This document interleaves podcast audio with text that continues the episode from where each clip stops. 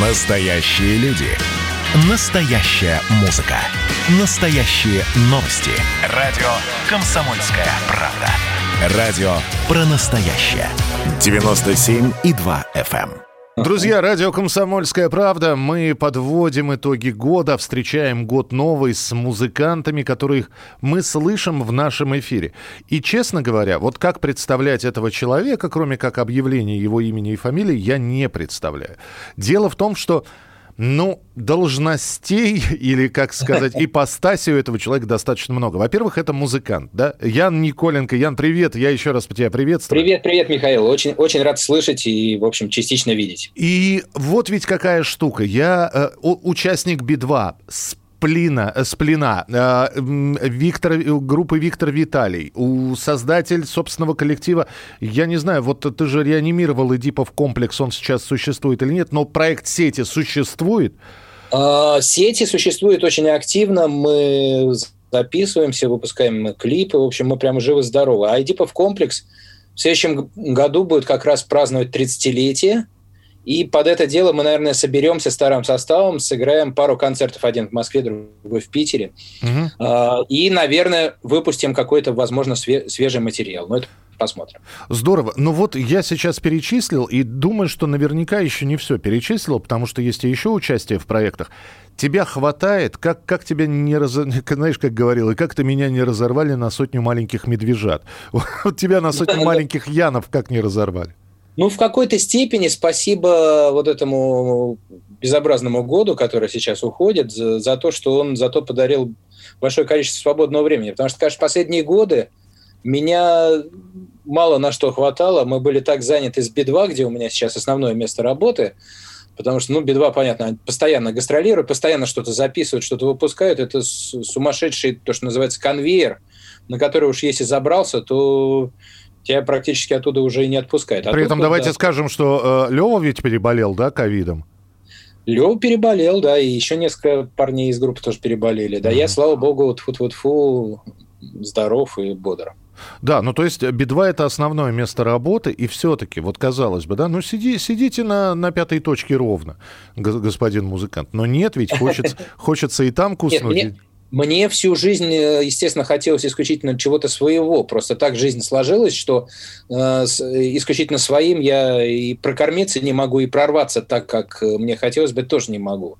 Поэтому э, так или иначе я, ну, можно даже сказать, вынужден э, всю жизнь работать и в других коллективах, но это прекрасная, так сказать, обязанность, и э, всем бы быть так вынужденным, как мне. Я, вообще-то говоря, человек счастливый. А вот э, сейчас, приближаясь к отметке 50, еще не скоро, но тем не менее, да, приближаясь mm-hmm. к отметке 50 лет, это ты вот сейчас, Ян, э, вот сказал, что не получается, если ты лидер, а это говорит о том, что ты очень хорошо выполняешь поставленные задачи другими, а собственные лидерские качества, ну, просто мягкий человек. Бывают. Я, я тоже, я никогда лидером не буду в своей жизни. Я, вы мне скажите, как сделать, а я постараюсь сделать хорошо. Ну, отчасти и так, а отчасти, возможно, потому что мне не встретился человек э, такой, как встретился Леви в свое время, как Шура, который взял бы на себя именно э, не творческую, а то, что называется продюсерскую часть э, работы и просто э, поверил бы и протолкнул бы, пропихнул бы и сделал бы все за тебя. Потому что я, да, в этом плане действительно человек мягкий и э, в творчестве чувствую себя свободно, а в переговорах, особенно в торговле по поводу там, денег или еще чего-то, я чувствую себя максимально неудобно, и поэтому это совершенно не мое. Вот мне такой человек не встретился, я вынужден все делать сам и делаю, ну, как умею. Хорошо. Э, группа «Сети». Э, у нас э, в эфире в хит-параде участвует песня «Вдвоем». Я угу. всегда поражался твоему вокалу, ведь мы с тобой абсолютно нормально говорим. Ну, я несколько, чуть-чуть пониже, чем ты, ты немножечко повыше, но я никогда не думал, что... Я когда услышал впервые твой голос, ну, это удивительно было, потому что ты поешь на высоких нотах, это во-первых. Ну да. Вот. А во-вторых, да черт его знает. Вот опять же, э, как бэк-вокал в сплине, шикарно. Как да. в, вот в сетях я послушал, это это, это что-то отдельное совершенно. Вот э, я-то думал, что ты, пообщавшись э, с огромным количеством музыкантов, от аквариума до Би-2, Ну да. У тебя будет симбиоз. Нет, ты как-то вычленил что-то свое. И я до сих пор... Ну, оно изначально было, вообще-то говоря, мое. Я говорю, когда мы в начале 90-х годов создали нашу первую группу «Эдипов комплекс», ну, я попробовал петь, и сразу запел вот этим высоким голосом, и я понял, что это, ну, в общем, одна из вещей, которая меня отличает от других, и уже, собственно говоря, с, с этой стезии не слезал. И всегда думаешь, наверное, а вот кому это нужно? Знаешь, э, по-моему, да, несколько раз мы с Алексеем Кортневым общались, и Леша всегда говорит, мы работаем для ровесников. Мы взрослеем, они взрослеют, мы свои песни играем, они понимают, о чем мы поем. Вот, мы не стараемся не привлечь какую-то более молодую аудиторию, нам и своих хватает. Э, ты понимаешь, вот для кого, для чего и кому это нужно? Ну, я всегда был максимально амбициозен, мне хотелось э, угодить всем. Я, в общем-то, от этой мечты своей, в общем-то, детской не отказался до сих пор. Мне хотелось быть э, таким же популярным, как Битлз или Абба. То есть, чтобы песни были универсальные и трогали э, всех. Я, я по сей день думаю, что я это могу и что это возможно. И это меня, наверное, заставляет двигаться дальше. Потому что как раз я ни в коем случае не думаю, что я автор для своего поколения. Мне очень хочется и, и молодым тоже нравится, и пожилым, кому угодно. В общем, я человек, человек как сказать, универсальных запросов. А то, что в России, э, в отличие от Битлз, э, становятся популярными после кончины, не смущает, нет? Ну, даже если так, это тоже неплохо. Я в любом случае остановиться не могу. То есть, ну, это можно назвать э, разновидностью графомании, но тем не менее я э, отказаться от своего творчество не могу. Я годами пытаюсь это сделать, просто пере... ну, расслабиться, действительно, вместо того, чтобы писать что-то, записываться и тратить деньги на свое собственное, например, просто лечь на Мальдивах на пляже и греть пузо. Ну, вот у меня это не получается. И, видимо, никогда не получится. Ну, скажем так, если это будет нужно после моей жизни кому-то, то это тоже прекрасно, потому что, ну, по крайней мере, значит, не зря. А, Би-2, ты сказал, сейчас основное место работы. И, кстати, и, э, во-первых, э, от группы «Сети» и «Голос Яна» услышите в композиции вдвоем. Э, если говорить про группу Би-2, она у нас представлена в хит-параде композицией «Бог проклятых». Она, по-моему, mm-hmm. написана в восьми или в шести вариантах. И английский, английский вариант текста — это твой, да? Вариант? Английский вариант текста полностью мой. Ну, то есть я сделал перевод, но такой авторский перевод. Я немножко ушел от изначального текста. А вообще-то говоря, я и соавтор э, русского текста тоже. Мы уже более 10 лет с Левой все э, тексты песен Би-2 пишем вместе. А аранжировка ну, это тоже на, на тебе сейчас? Нет, а в Би-2 к аранжировке я практически не имею никакого отношения. Я вот именно тексты это частично мое, да. И, и, и вот я сейчас, но до этого, опять же, 8 э, лет со сплином, э, сейчас как вы пересекаетесь с Сашей Васильевым, не пересекаетесь? Нет, мы в свое время как-то поссорились и разбежались нехорошо, и с тех пор э, так больше и не сошлись никогда, и мы не не общаемся, но я дружу с, э, со всеми остальными музыкантами и по возможности хожу к ним на, концерте, на концерты, но с самим Шуриком я, э, Васильевым, я совершенно не общаюсь. Ну, то есть, ну, поссорились. Так крепко поссорились. Мне просто интересно, э, вот я, глядя, мы, мы с тобой не так много общались вживую, но, тем не менее, мне просто удивительно, что должно произойти, чтобы с тобой поссориться, ударить тебя, наверное. Мы очень э, тесно и много лет э, как бы варились в одном таком небольшом котле и друг от друга сильно устали. Это такое, то, что называется, за, за день, за два этого не поймешь. Это надо вместе практически бок о бок прожить вот столько лет, сколько мы в свое время прожили, чтобы понять, что нам друг в друге не нравится. Вот ну, мы поняли. Накопилось, короче говоря. Да, ну да. Ну, опять же, знаешь, как, как говорится, время лечит, кто его знает. Вот э, сейчас, конечно... Я, я очень на это надеюсь. Я э, со своей стороны делаю все возможное. Я э, появляюсь на концертах и стараюсь общаться. Мы здороваемся за руку, но дальше этого дела не идет. Ну, загад не бывает богат, мы посмотрим, что будет дальше. Вот. Э, Ян, я, конечно, э, всегда поражался людям, и мы с тобой разговаривали о том, как был выбор флейты, что тебя угу. привели на фано, на самом деле в музыкальную школу, но ты увидел этот замечательный инструмент, там экзамен был в музыкальной школе, и ты сказал флейту, да? Да. эм, но при этом... Я, я, я увидел флейтистов, которые да, просто в коридоре там э, э, разминались перед экзаменом и, и сразу влюбился и во, во внешний вид этого инструмента, в его звук и понял, что это мое. Почему-то. Вот. Хотя это... я был маленький мальчик, как я мог что-то понять, но вот я понял. Это удивительно, потому что если вспомнить сейчас, ну, первая группа, которая с флейтой появляется, да, в голове, это, конечно, «Аквариум», это знаменитый Дюша Романов, и, и собственно, наверное, все. Потом... Ну, Джет Ротал. Джет Ротал. Джет Ротал, мы, мы сейчас про отечественный. А. Джет, Джет Ротал — это стояние на одной ноге, и, конечно, вот эта вот игра на флейте, это, это, это гениально все было, да, но, опять же, Россия, вам, это не Джет Ротал, это, это у них Нет, там. а у меня, у меня отец э, Э, меломан, у него была куча пластинок виниловых, он их там выменивал на, там, не знаю, джинсы на пластинку и так далее. Ну, как в то время это вообще вводилось, потому что они же в открытой продаже не было ничего, все на черном рынке как добывалось. То у него были, в частности, пластинки Джет Ротал и альбом «Акваланг» был один из моих любимых. Так что, в общем, я был в курсе, кто такой Ян Андерсон и как, как играется на флейте, стоя на одной ноге. То, это, это я знал. То есть, если я попрошу тебя снять один в один, легко, да?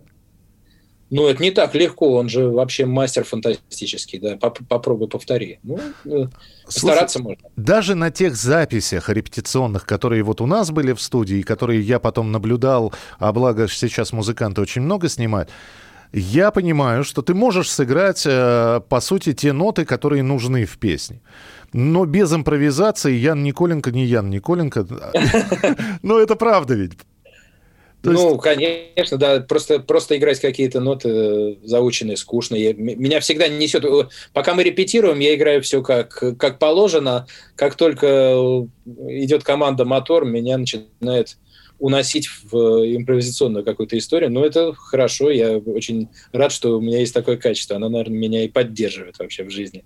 А вот собрать музыкантов и писать... Э, у нас нету музыкантов, которые бы делали исключительно инструментальную музыку. Я знаю, uh-huh. у тебя у тебя же огромные э, связи.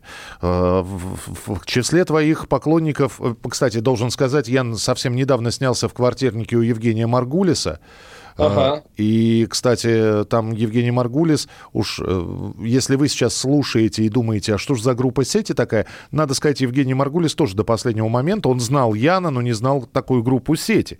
Это правда, да. Вот. Он, он, он, он всегда был уверен, что Э, я, ну, как бы участник э, там Сплина, потом э, Би-2, да, но он не знал, что у меня есть что-то до такой степени свое. И был, ну, как, как мне показалось, приятно удивлен. Как ты думаешь, э, перспективы инструментальной музыки у нас в России? Я думаю, прекрасная, потому что чем больше развивается кинорынок, тем больше спрос на инструментальную музыку. Я имею в виду вот именно, ну, потому что любое развитие, оно же идет, когда есть спрос когда, ну, говоря грубо, когда на этом можно что-то заработать, когда на этом можно жить.